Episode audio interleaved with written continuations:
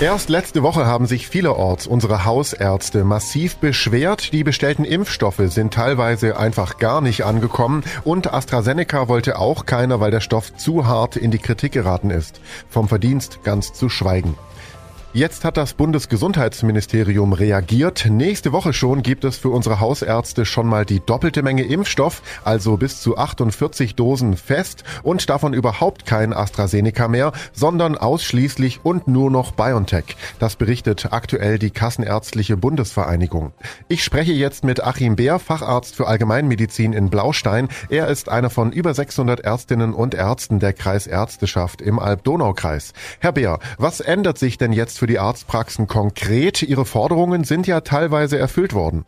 Ich empfinde das jetzt schon als Erleichterung. Ich bin da auch jetzt froh, dass das in diese Richtung geht. Und wenn das so weitergeht und man dann das noch mit den Betrieben hinkriegt, dann vielleicht noch mit den Impfzentren und die anderen zwei Strukturen gut koordiniert, dann könnte es sein, dass wir von den Impfdeppen der Welt, die man auslacht, zu den Impfhelden werden. Ich glaube schon, dass wir das schaffen können, zwei Millionen Menschen pro Tag zu impfen. Zwei Millionen Menschen am Tag, das wär's doch. Es geht also endlich richtig los, mehr Stoff und die Lieferungen sind auch sicher? Naja, das kann man jetzt momentan nicht so ganz sicher sagen. Es ändert sich ja gerade momentan fast wöchentlich was.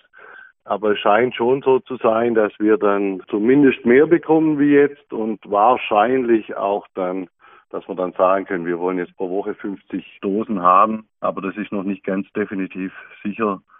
Aber ich denke, es wird in die Richtung gehen. Auf jeden Fall hört sich das schon viel besser an als noch letzte Woche. Man darf ja nicht vergessen, das ist ja für uns auch ein großer Kostenfaktor, dass wenn wir das richtig machen wollen, dann müssen wir ja eigentlich andere Termine absagen. Das ist ja nicht nur so, dass das Geld kostet, das wir ja nicht äh, erstattet kriegen, sondern müssen wir auch schauen, dass das auch patientenverträglich ist. Denn es gibt ja auch Leute, die haben noch andere Probleme, wie jetzt die Corona-Impfung. Also die müssen wir ja auch noch versorgen, so ganz nebenbei. Vielen Dank, Achim Bär, Facharzt für Allgemeinmedizin in Blaustein und einer von 600 Ärztinnen und Ärzten der Kreisärzteschaft im Alb-Donau-Kreis.